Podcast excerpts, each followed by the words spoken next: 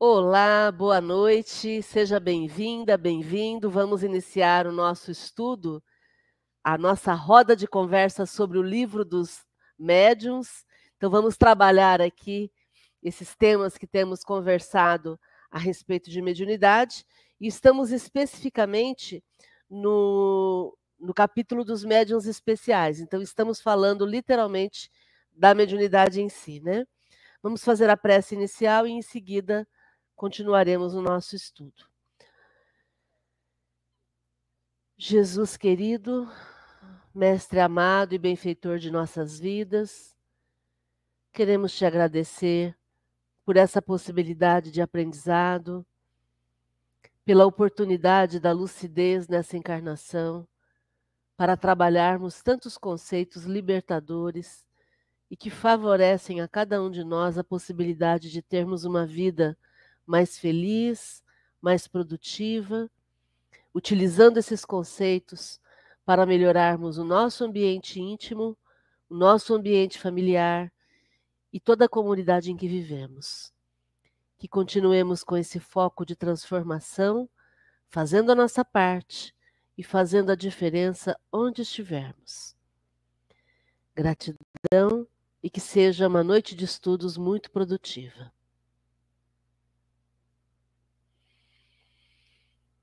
Muito bem. Então, nós estamos lendo, é, estudando o capítulo 16 do livro dos médiuns, dos médiuns especiais, e a gente vai iniciar o item 189. Algum de vocês quer ler, por favor? Eu posso ler, Márcia. Ok. 189. Variedades especiais para os efeitos físicos. Médiuns tiptólogos, aqueles pela influência dos quais se produzem os ruídos, as pancadas, variedade muito comum, com ou sem intervenção da vontade. Médios motores, os que produzem o movimento dos corpos inertes, muito comum. Médiums de translação e de suspensões, os que produzem a translação aérea e a suspensão de corpos inertes no, no espaço, sem ponto de apoio, entre eles há os que podem elevar-se a si mesmos, mais ou menos raro, conforme a amplitude do fenômeno, muito raro no último caso, números 75 seguintes. Bom, então aqui ele vai explicar, dentro do, do, dos médios de efeito físico, quais os tipos de, de médios de efeito físico que existe nessa, nesse tipo de mediunidade. Então, o tipitólogo é o que produz os barulhos, as, as pancadas, os motores são os que produzem os movimentos dos corpos inertes, que movimentam alguma coisa, alguma caneca, um copo. Os médios de translação e suspensão eram aqueles que faziam elevar as mesas, né, as mesas dançantes, a hora que elevava as mesas, algum ou eles mesmos, né, flutuavam. Acho que é isso. Quer ir comentando, Marcos? Eu posso ler é, Aqui o médium de translações e suspensões, ele fala na nota aí ah, os números 75 e seguintes. E uhum. aí eu só quero ler, eu só quero ler o 75, porque é sempre bom a gente fazer esse resuminho do, de como acontece o fenômeno físico. Né? A gente, é, sempre que a gente tiver a oportunidade de voltar nisso, é importante. No 75 ele diz assim: essas explicações são claras, categóricas e isentas de ambiguidade. Delas ressalta como ponto capital que o fluido universal, onde se contém o princípio da vida, é o agente principal das manifestações. Agente que recebe impulsão do espírito, seja encarnado, seja errante. Então, nós estamos mergulhados no fluido universal.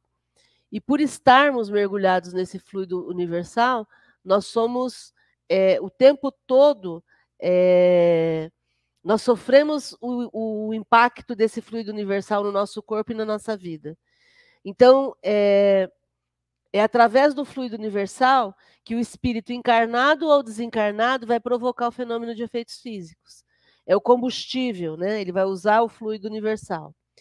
E aí depois o, o, o Kardec continua dizendo: condensado, esse fluido constitui o perispírito ou invólucro semimaterial do espírito.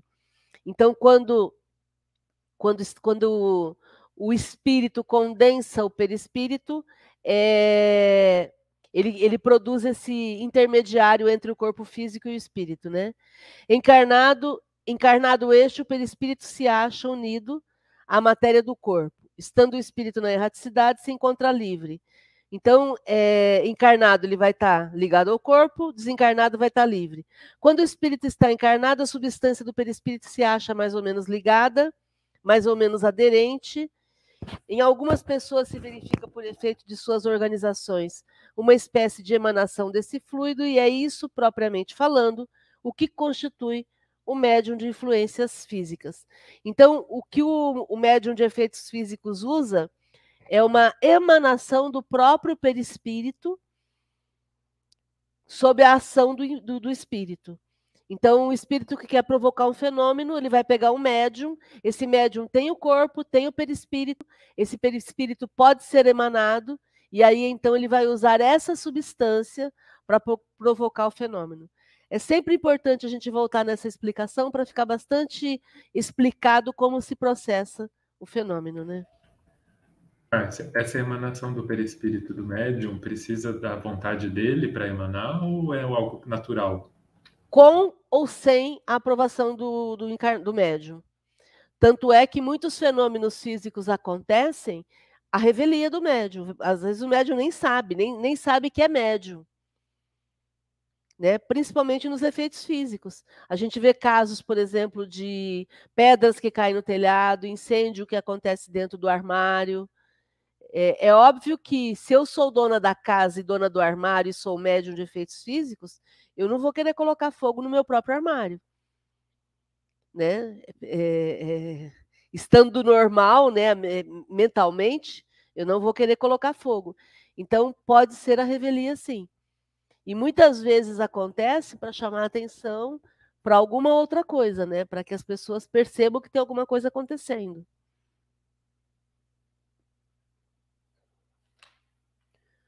Ok. Rê, você quer continuar lendo? Leio, termino esse, esse, mais esses aqui. Ah, é grande, né? É, eu leio Mas mais, um, mais esses, esses três aqui, depois passa tá. para outro. Perfeito. É, médio de efeitos musicais. Provocam a execução de composições em certos instrumentos de música sem contato com este, muito raro. Número 74, pergunta 24. Médios de aparições, os que podem provocar aparições fluídicas ou tangíveis, visíveis para os assistentes, muito excepcionais. Número 100, pergunta 27, número 104. Médio de transporte, os que podem servir de auxiliares aos espíritos para transporte de materiais.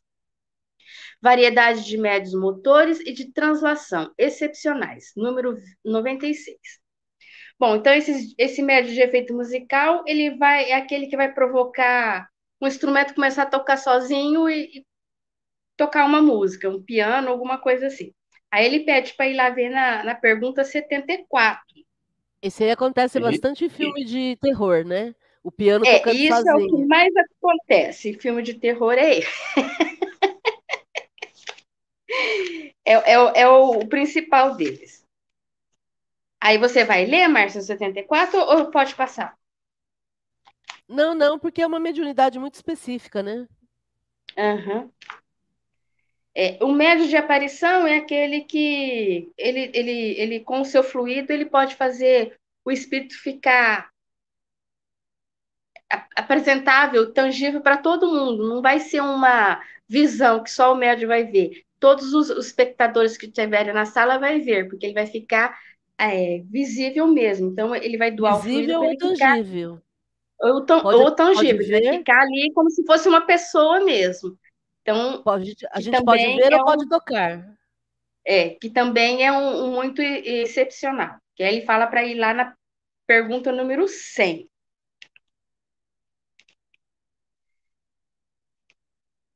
E o médium de transporte é aquele que ele doa o fluido dele para aqueles efeitos de transporte, quando que era muito comum no, no, na época de Kardec, né, os espíritos trazerem alguma coisa para ser apresentada nos espetáculos que eram feitos, né? Aí ele, que, que tudo isso aqui fica incluído nos médios de efeitos físicos.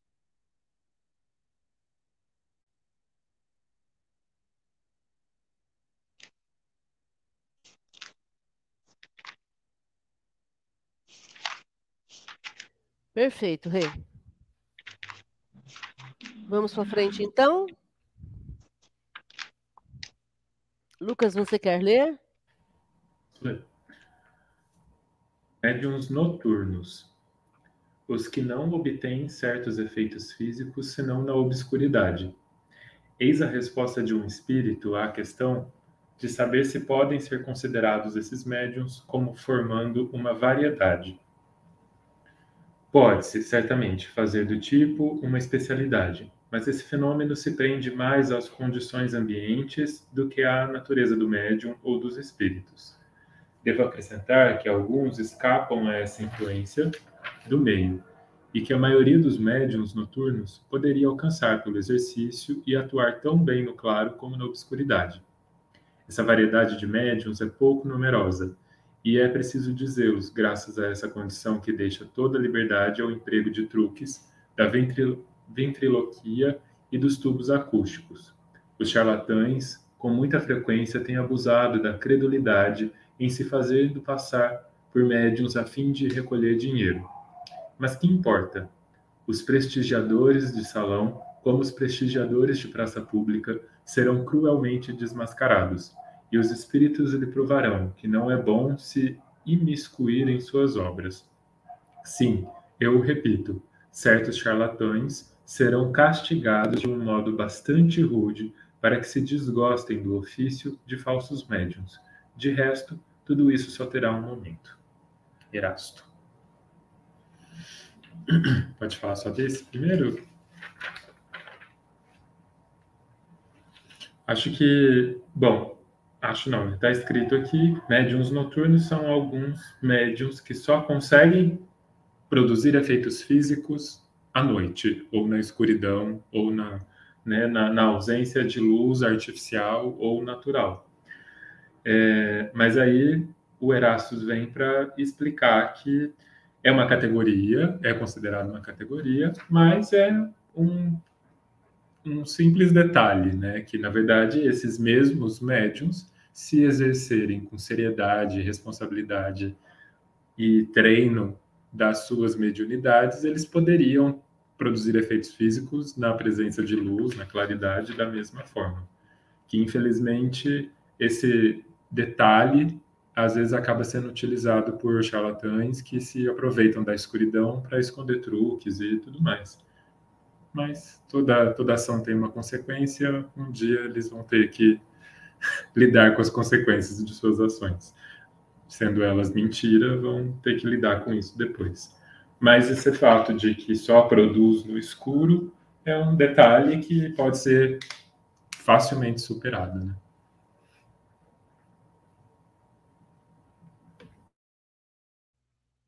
Muito bom. Médiuns pneumatógrafos, os que obtêm a escrita direta, fenômeno muito raro e, sobretudo, muito fácil de ser imitado pelos trapaceiros. Aí anota. Os espíritos insistiram contra a nossa opinião em, em incluir a escrita direta entre os fenômenos de ordem física, pela razão, disseram eles, de que os efeitos inteligentes são aqueles para cuja produção o espírito se serve dos materiais existentes no cérebro do médium, o que não se dá na escrita direta. A ação do médium é aqui toda material, ao passo que no médium escrevente, ainda que completamente mecânico, o cérebro desempenha, sempre um papel ativo.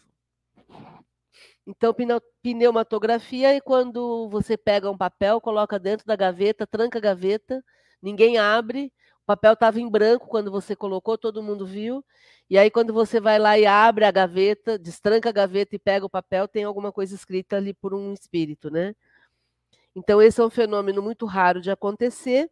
E aí tem essa nota do Kardec aqui, é, dizendo que, que os espíritos insistiram contra a opinião de Kardec em colocar a escrita direta como uma, ordem, uma escrita de ordem física, né? uma ação de ordem física, enquanto Kardec achava que era uma ação de ordem inteligente, porque de qualquer forma exige o, o, o raciocínio para se escrever alguma coisa, não é arrastar um móvel, né? É alguma coisa que exigiu pensar, né? Mas ok. É, o que importa é o fato da gente conseguir entender o que, que é pneumatografia, né? Aí o, o vou, já, já, vou ler os outros itens para a gente encerrar esse ponto.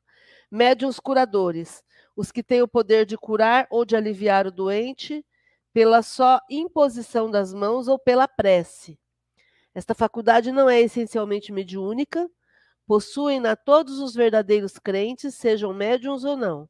As mais das vezes é apenas uma exaltação do poder magnético, fortalecido, se necessário, pelo concurso de bons espíritos. Médiuns excitadores, pessoas que têm o poder de, por, por sua influência, desenvolver nas outras a faculdade de escrever. Aí há antes um efeito magnético do que um caso de mediunidade propriamente dita porquanto nada prova a intervenção de um espírito. Como quer que seja, pertence à categoria dos efeitos físicos. Então, os curadores é, é, é considerado de efeito físico, porque, como a gente estava falando agora há pouco, o médium vai usar o próprio fluido dele, o espírito vai associar também o, o fluido dele, e juntos eles vão usar a emanação do perispírito do médium para provocar o processo de cura. E aí é pela imposição das mãos ou pela prece. Não pode ter nenhum tipo de intervenção material, como seria uma cirurgia, né? É, o Kardec coloca o fato de que a maioria das vezes acontece uma exaltação das forças da, do poder magnético. Então, é como se o, o, o, próprio médium, que tivesse também o poder magnético, ele conseguisse fazer essa, esse aumento do poder magnético dele para provocar o processo de cura, e aí muitas vezes auxiliado pelo mentor ou por alguém que está associado a ele, né?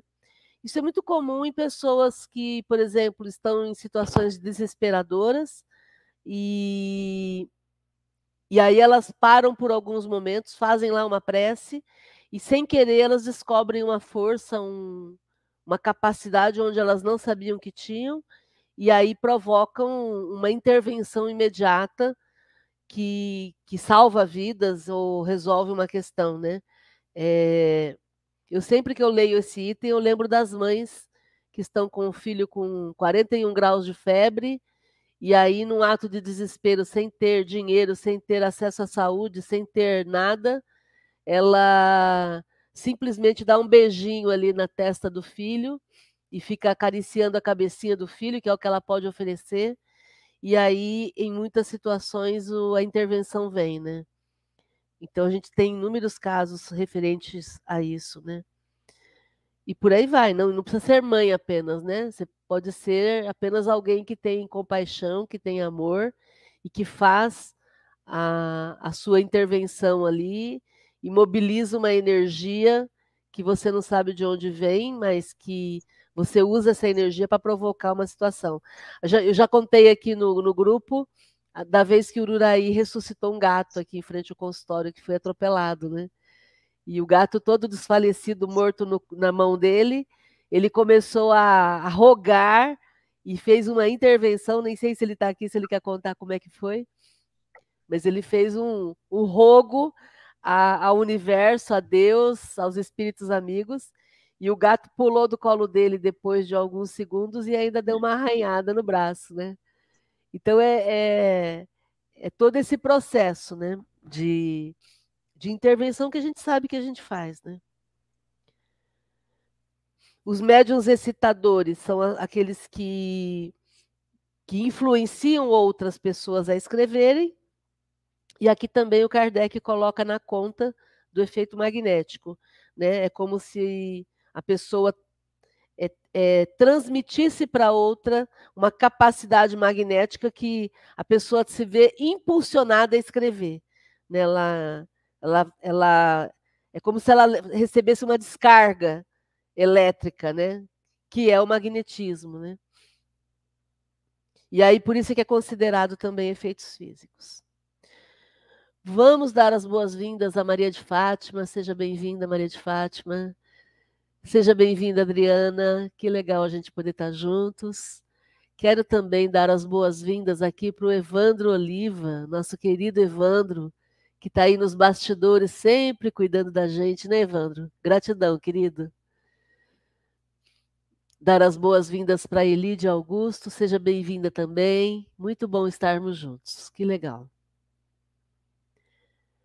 E aí, gente, comentários até aqui?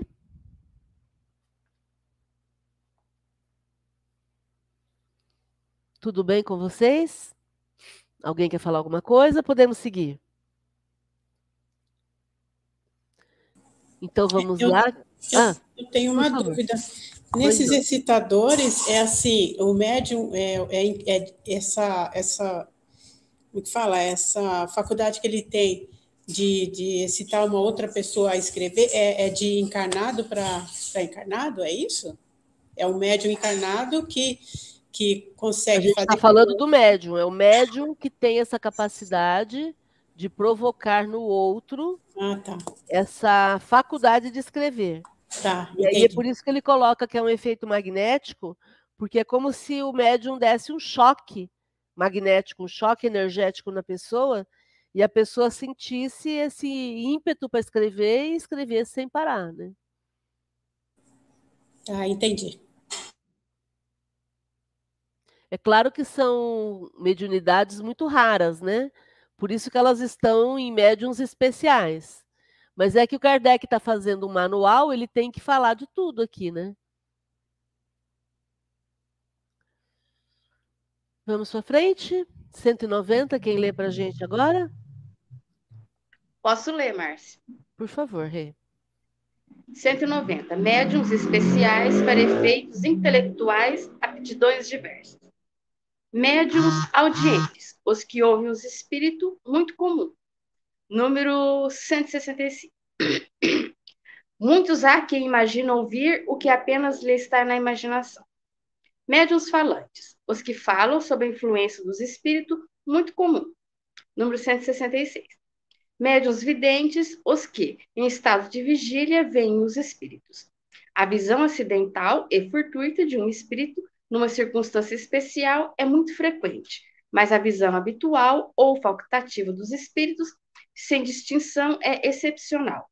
É uma aptidão a que se opõe o estado atual dos órgãos visuais. Por isso é que cumpre nem sempre acreditar na palavra dos que dizem ver os espíritos.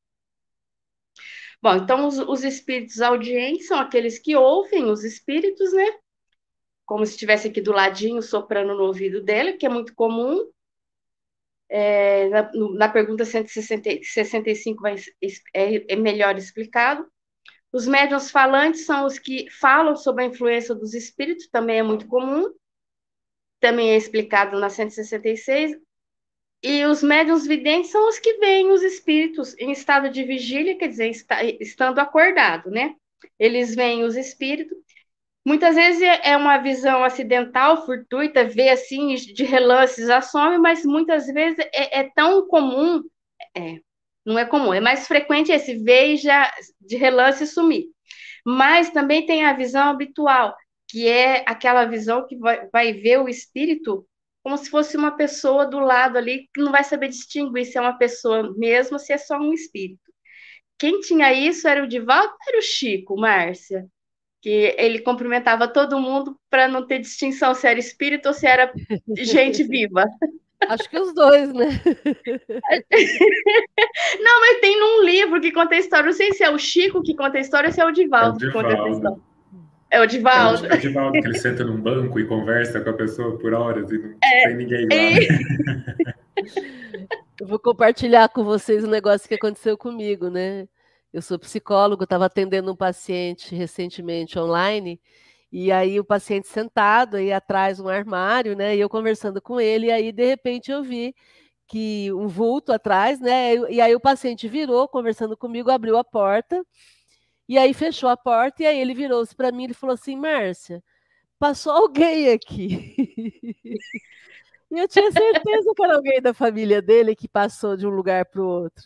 Tanto que ele se virou e abriu a porta, né? E aí eu falei assim: sim, passou, eu vi você abrindo a porta. Ele falou, mas não tem ninguém, eu tô sozinho em casa. Eu, ele, ele, falou assim, tanto que eu abri a porta porque eu vi que passou alguém. Eu falei, eu também vi. Ao vivo e a cores. Pena, pena que não ficou gravado, né? É uma, um atendimento online, a gente não grava, né? Mas foi assim, impressionante, porque eu fiquei, quando eu via alguém, eu fiquei quieta esperando ele resolver a situação lá. E ele virou-se e falei: Ah, tá, é alguém mesmo, né? Ele está resolvendo. Mas nunca passou pela minha cabeça o fato de ser o espírito, né? E ele é espírita, tem mediunidade, tudo. E, e foi, foi muito legal, porque aquela coisa assim, arrepia tudo de você ver a cena ao vivo e a cores, mas você entende que é natural. Isso vai acontecer. É, o, talvez o espírito só não esperava que tivesse sendo visto, né? No, no, numa conferência online, né? No, no encontro online. Então é isso. É, é, é, algum processo que acontece por quê? Porque ali naquele caso ele é o médium. Né? Ele é que está provocando, doando o, o, fluido. Né? E às vezes a pessoa nem, nem sabe o que está acontecendo. Nesse caso, a gente estava na terapia, não estava numa reunião mediúnica. No caso, ele é um médium de aparição? Eu entendo que sim. Uhum. Eu, porque eu não sou médium vidente. Uhum. Né? E, e, e, é bem, foi bem impressionante, assim, marcante, né? Nunca tinha me acontecido desse jeito. Online. Muito bom. Você quer continuar lendo? Eu leio mais esses dois e depois passo para outra pessoa.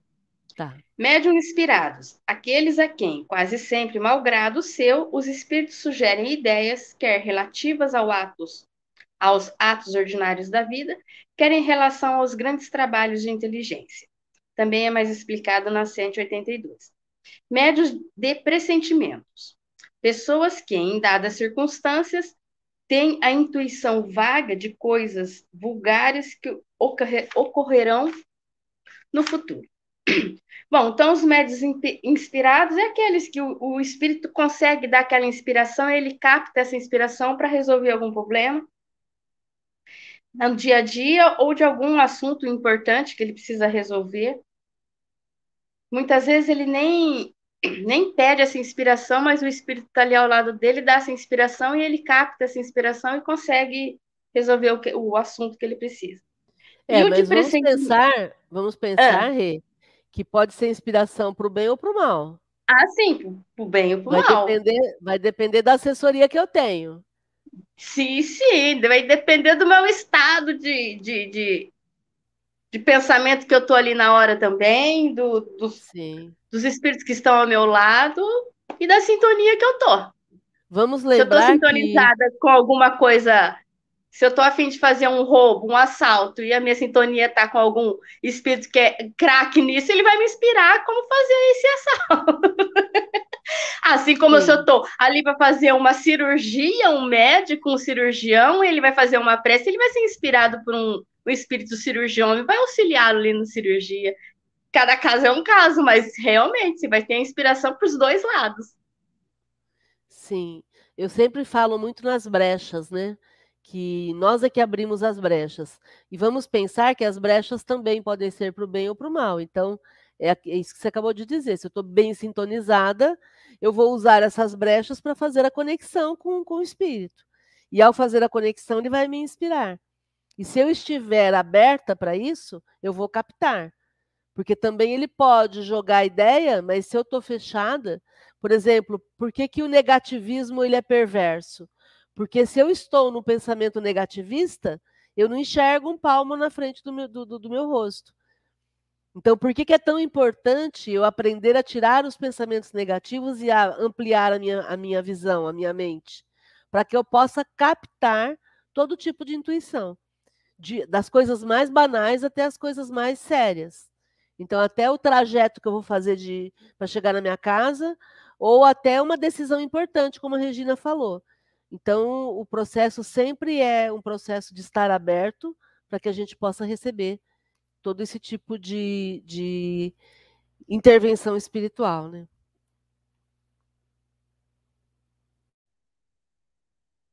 E esse de pressentimento é que, às vezes, em algumas circunstâncias, por um relance, você consegue ver alguma coisa que vai acontecer no futuro. Mas eu acho que isso daí também é muito pouco, né, Márcia? Não é assim.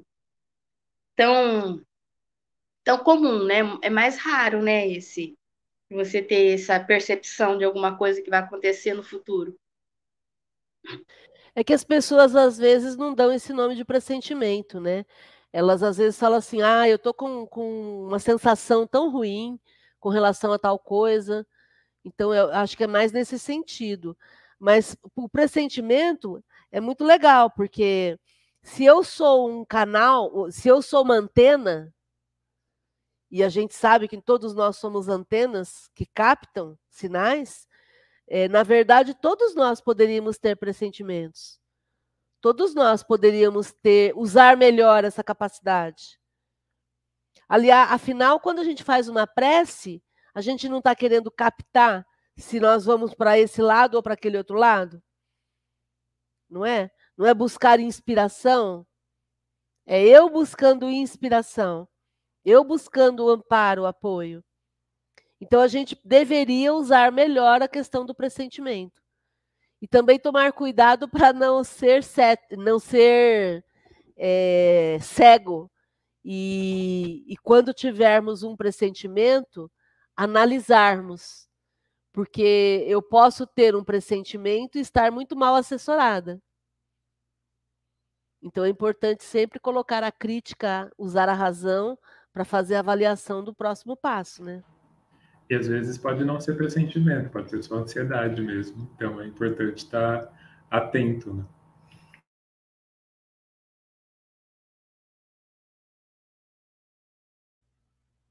Agora vai falar dos médios proféticos. Quem quer ler para a gente? Posso ler. Médiuns proféticos variedade dos médiuns inspirados ou de pressentimentos. Recebem, recebem com a permissão de Deus e com mais precisão do que os médiuns de pressentimentos a revelação das coisas futuras e de um interesse geral, e que estão encarregados de dá-la a conhecer aos homens para sua instrução. Se há verdadeiros profetas, mais ainda há os falsos e quem toma os sonhos de sua imaginação por revelações, quando não são velhacos que por ambição se fazem passar como tais. Ver o Livro dos Espíritos, número 624, Caracteres do Verdadeiro Profeta. Bom, então como a gente estava falando, né, agora, né, a Márcia falando, tipo, os médiums de pressentimento, de intuição, prestem atenção nisso, mas fiquem atentos que pode simplesmente não ser uma intuição, um pressentimento, alguma coisa, né? Pode ser ansiedade só, como eu falei, né? E aí ele vem logo em seguida e fala, gente, para esses é, eventos mais, para esses eventos maiores, né? Tem aí a, a subdivisão dos médiums proféticos, que é um tipo de médium inspirado e de pressentimento, mas com a permissão de Deus né? É, é, de fato um evento muito maior do que simplesmente falar, acho que vai chover no fim do dia, né? É, com a permissão de Deus, ele é capaz de receber essas revelações de coisas do futuro, que vai ter como objetivo o interesse geral, e ele acaba se tornando encarregado de passar essa informação para as pessoas. E ainda assim, os espíritos fazem mesmo, o mesmo adendo que a gente fez lá no, nos médios de pressentimento. Ainda assim, nos médios proféticos, haverão mais falsos do que verdadeiros profetas de fato. Né? E que muitos vão estar apenas se utilizando de, de seus pensamentos, de seus sonhos, por ambição e de por quererem ser alguém profético ou alguma coisa desse tipo. Ou seja, até num, numa situação dessa, em que parece que de fato há uma profecia, a gente tem que se manter crítico e ouvir aquilo com criticidade, com responsabilidade e tudo mais. Né? Sempre vão haver médiums é, de pressentimento e médiums proféticos.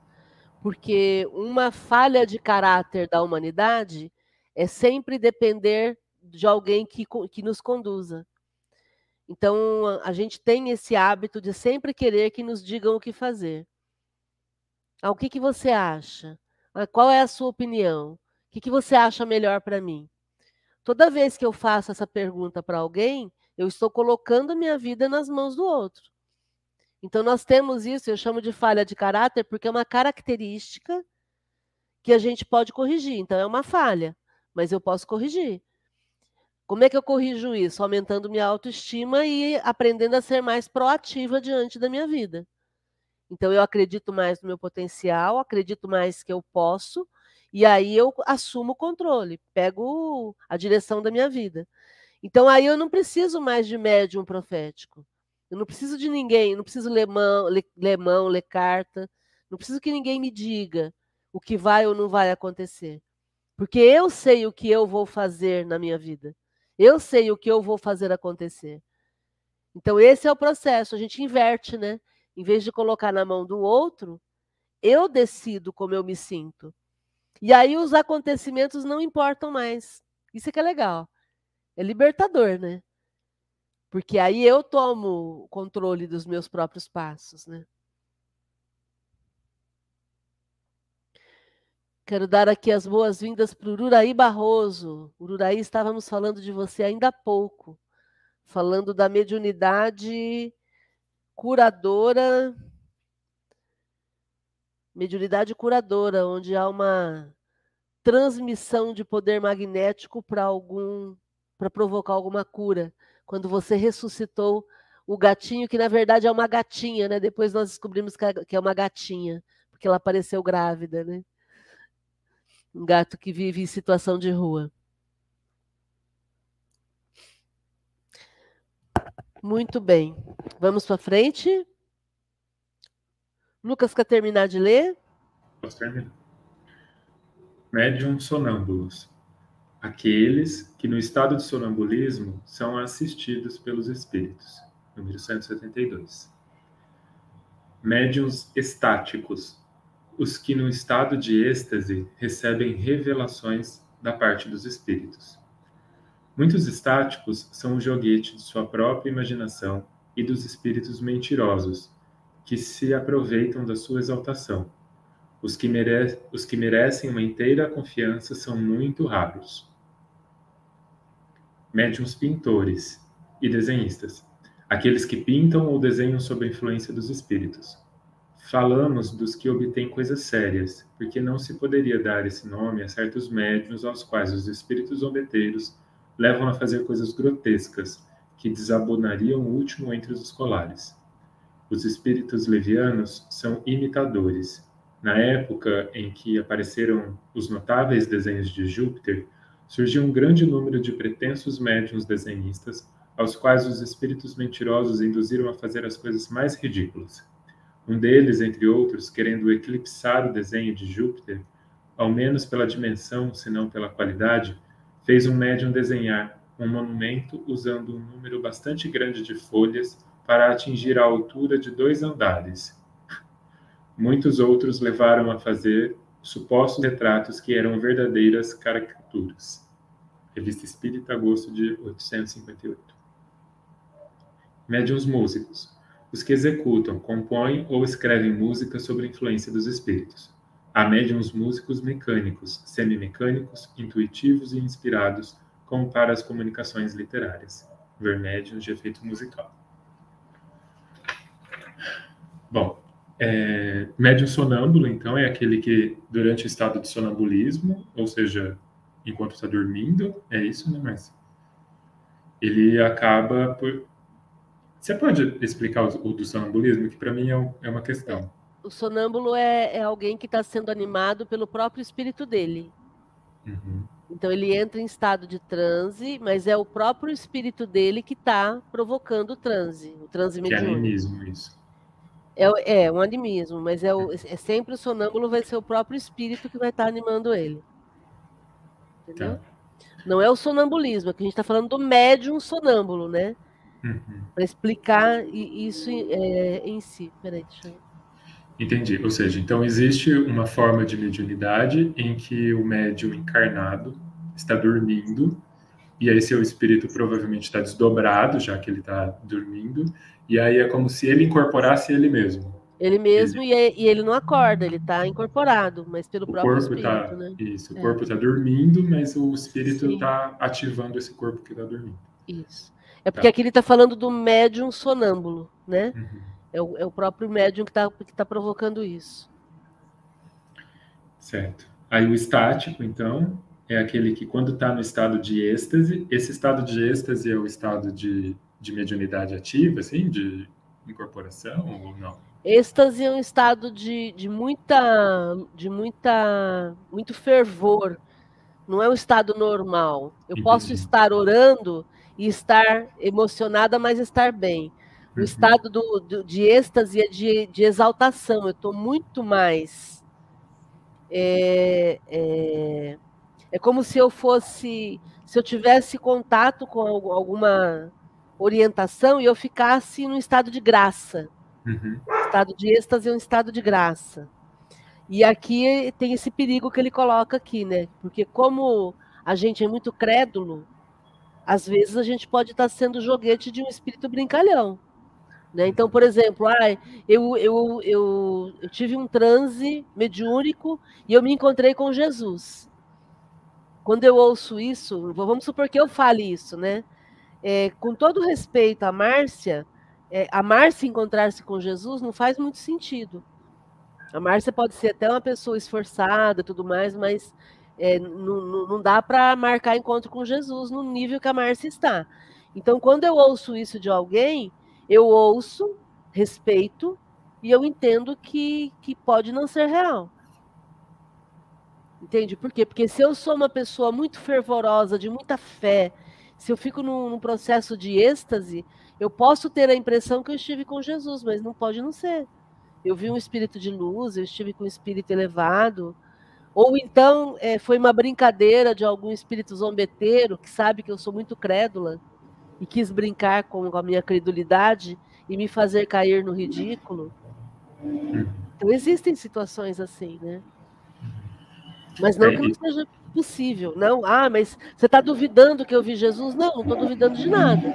Só estou te dizendo que no estado, no estágio que a gente está na Terra, é, o, como, como dizem o, os caipiras, o cabra tem que ser muito bom para poder ter acesso a esse tipo de espírito, não é? Sim. Não é toda pessoa que vai ter essa, essa habilidade e, e a mediunidade em si ela não significa nada. O que vai significar é o valor do médium, o valor da pessoa, né? Não da mediunidade. Inclusive, né, porque acho que até especificando mais ainda, eu acho que o que você quer dizer é no sentido de o espírito Jesus, porque Jesus também é um espírito, assim como todos nós, mas ele é um espírito numa escala muito elevada. Mas é justamente pelo imenso grau de elevação dele que é capaz da gente senti-lo. E aí a gente sente ele através do amor, através da, da, da, gratidão, através da caridade e todas essas coisas assim, das, os sentimentos que ele emana com a energia dele. Mas encontrar o espírito em si talvez seja um pouquinho mais difícil, né? Mas não impossível, mas um pouquinho mais difícil. Né? A Regina recebendo carinho aí, né, Rê? Sim. que lindas. É, a gente tem o relato do Eurípides Barçanufo, né? Que ele se encontrou com Jesus. É... E aí a gente fica pensando no tamanho do espírito Eurípides Barçanufo, né? Em termos de junto à educação, junto a tudo que ele fez na, na, na, na, na divulgação do bem, né? O tanto que ele era um espírito iluminado. É... Aí para mim fica mais fácil imaginar, né? é, a própria Maria Madalena, né, quando se encontrou com Jesus, quer dizer, primeira pessoa para quem Jesus apareceu logo que ele morreu não foi para a mãe, né? O Ururaí sempre brinca com esse ponto, né? As mães se acham tão bambambãs, né? Ah, porque eu sou mãe, eu, eu consigo é, é, coordenar a vida dos meus filhos. Então, Jesus, quando ele apareceu, ele apareceu para Maria de Magdala, não, não apareceu para a mãe, né? Com todo respeito à mãezinha dele. Então, é isso, é a gente entender que o espírito ele tem uma grandeza, né? E, e, e aí ele vai aparecer para quem tem a habilidade de compreendê-lo também, né? Porque também, senão, é jogar pérolas aos porcos, né? Bom, terminando então, os médiuns, pintores e desenhistas são aqueles que pintam e desenham sob a influência é, dos espíritos, né? E, e aí, mais uma vez, o Kardec vem nos alertar sobre a necessidade de sermos críticos, né?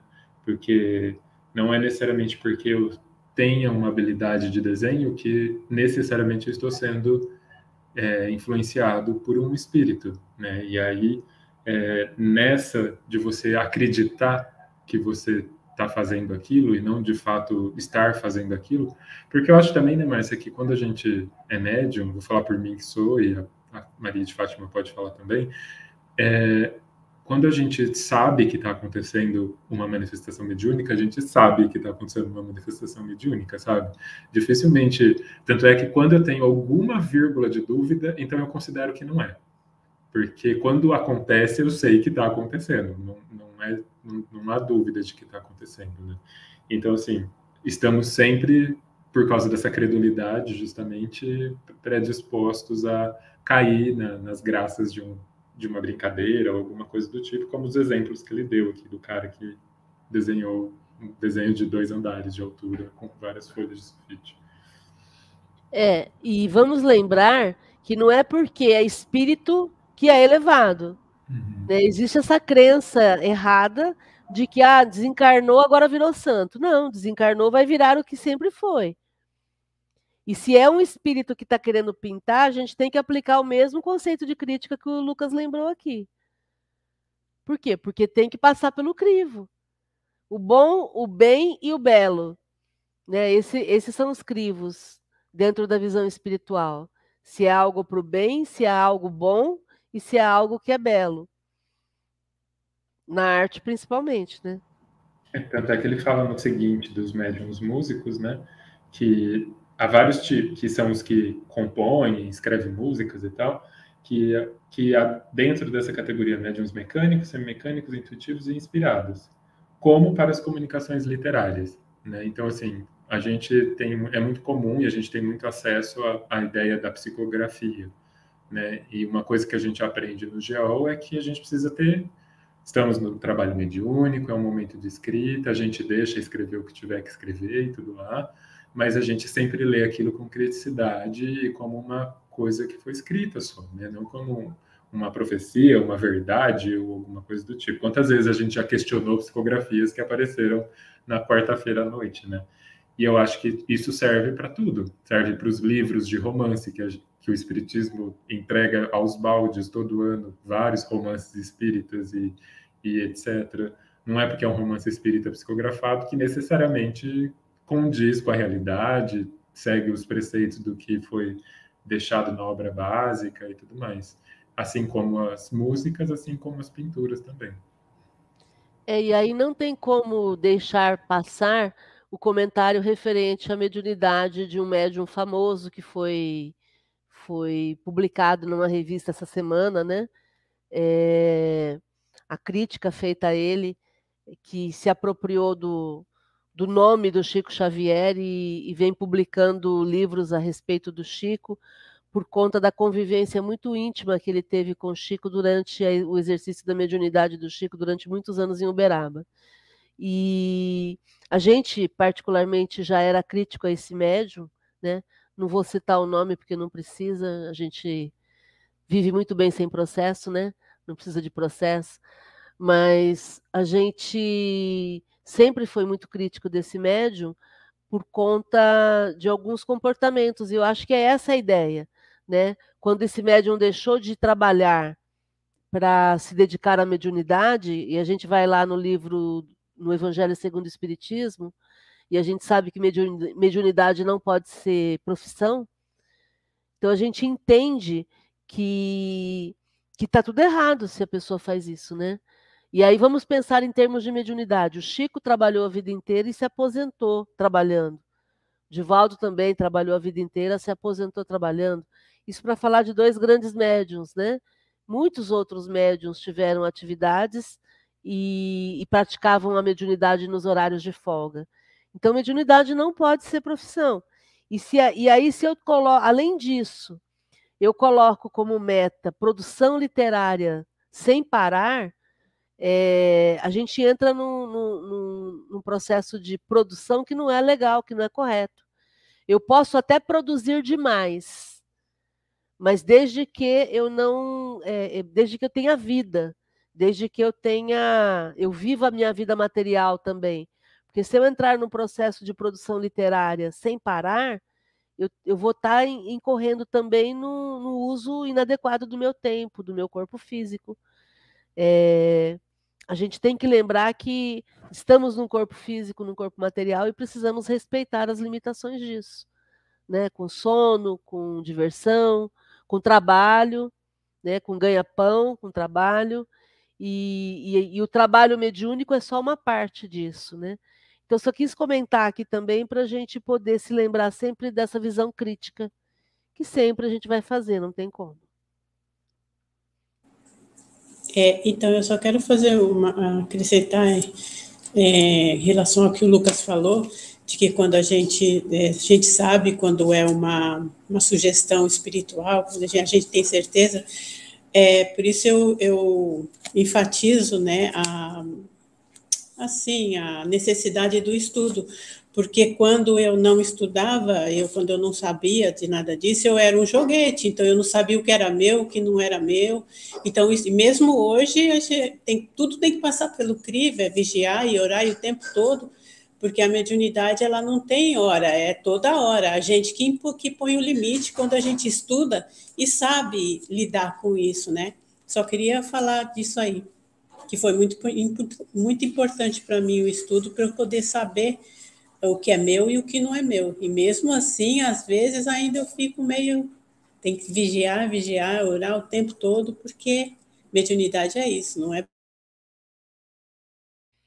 Eu adorei que você usou a frase do, no, no, no, na ordem correta: é vigiai e orai. Esse é o correto. A vigilância sempre antes da oração. Né? Você faz a sua parte, daí depois você vai orar. E é exatamente isso, Maria de Fátima. É, é, é como nós somos médiums em tempo integral, porque temos corpo físico, e a mediunidade ela é física, ela tem a ver com o nosso DNA, não tem como fugir disso. E aí, então, é estar o tempo todo prestando atenção para não ser joguete, como você falou.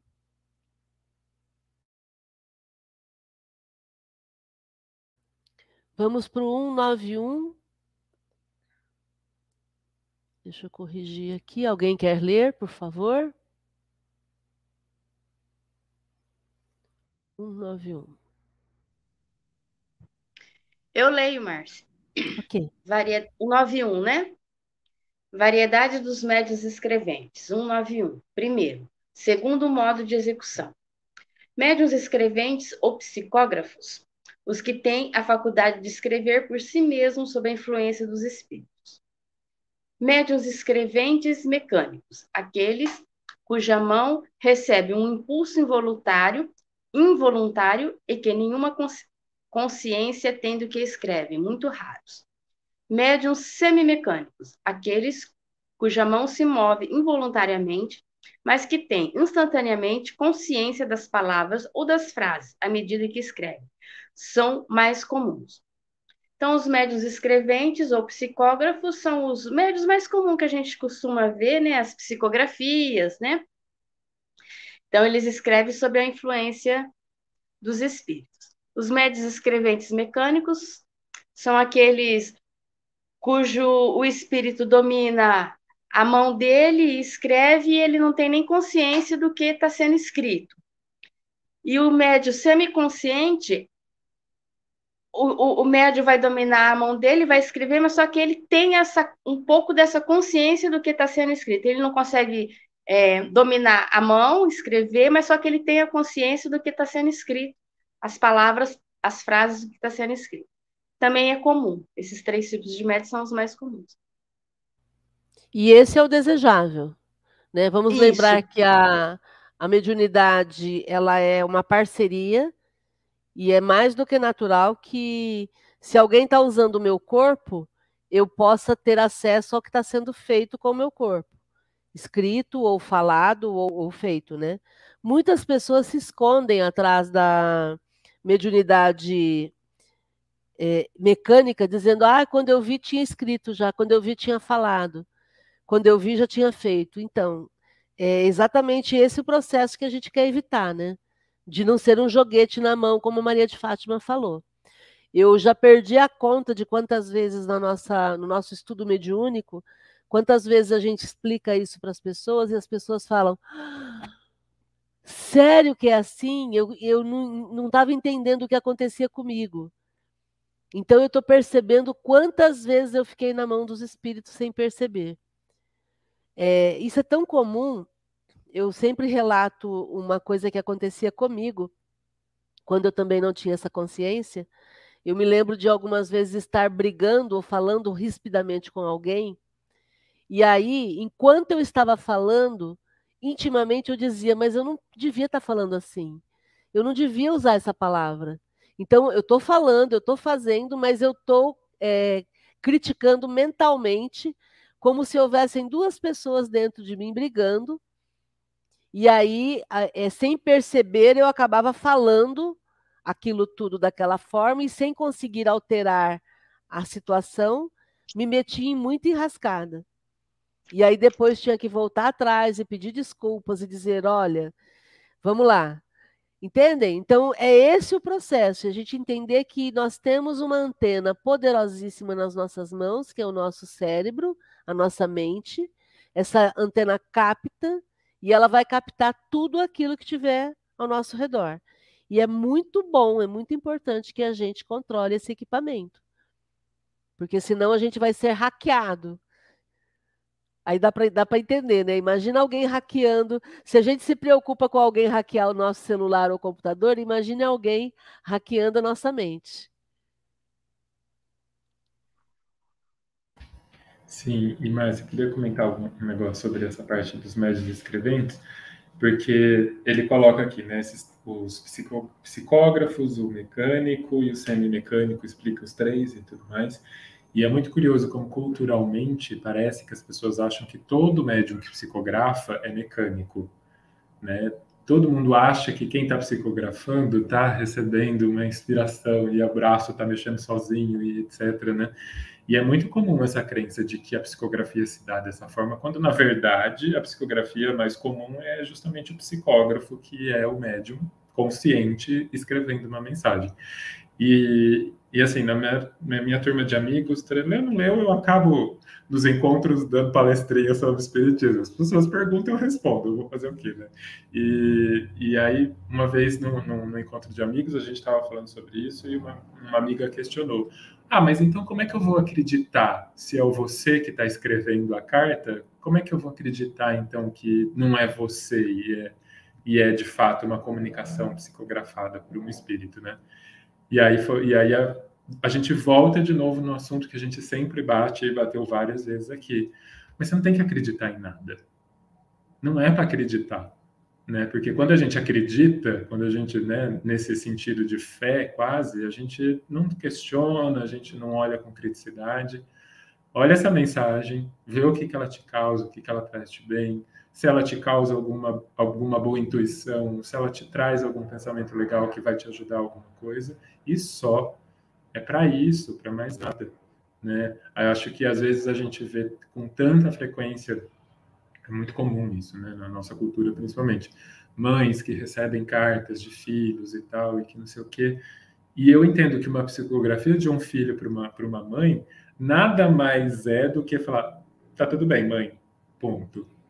Né? Não, quer, não quer trazer informações do futuro, não quer. Oi, mãe, cheguei bem. Exato, é aquela famosa ligação que a gente tem que fazer quando chega em algum lugar para a mãe, né? E, e às vezes a carta vem com muita informação, com muita descrição de coisas e tal, e que não sei o quê.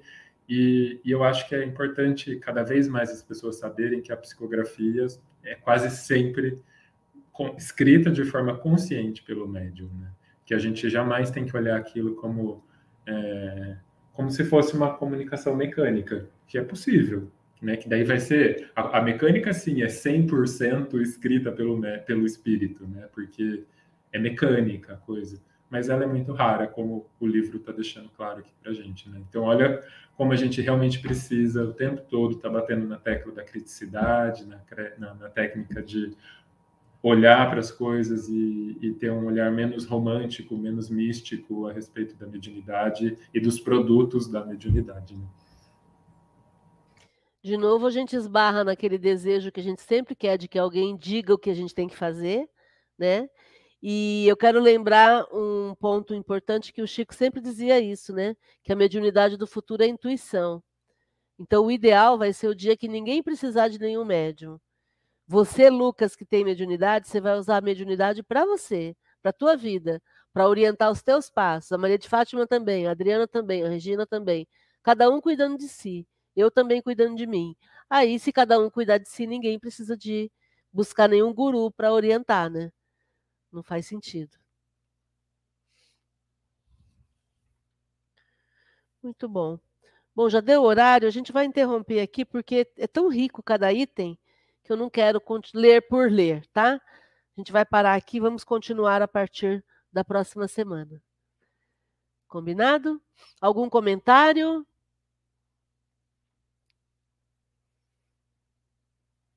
Tá, legal. Então vamos fazer a prece de encerramento. Quem quer fazer, por favor?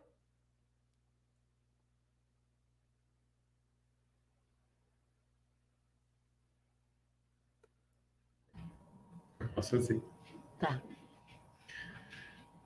Senhor Jesus, vamos nesse, nesse, nesse momento nos conectar ao Senhor, agradecendo pela oportunidade do estudo dessa noite, sabendo da infinita importância de todas essas informações para o nosso progresso moral e intelectual nesse momento em que estamos passando pela Terra.